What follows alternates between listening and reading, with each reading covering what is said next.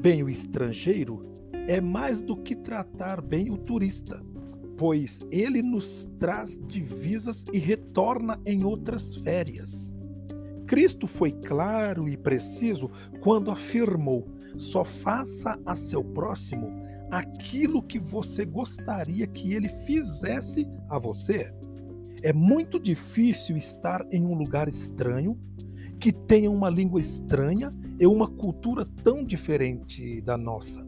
Mas é na acolhida que essas diferenças se dissipam, pois a ternura rompe todas as barreiras e nos torna próximos e iguais. Já nos diz o profeta Zacarias: Não explorem as viúvas nem os órfãos nem os estrangeiros que moram com vocês, nem os pobres.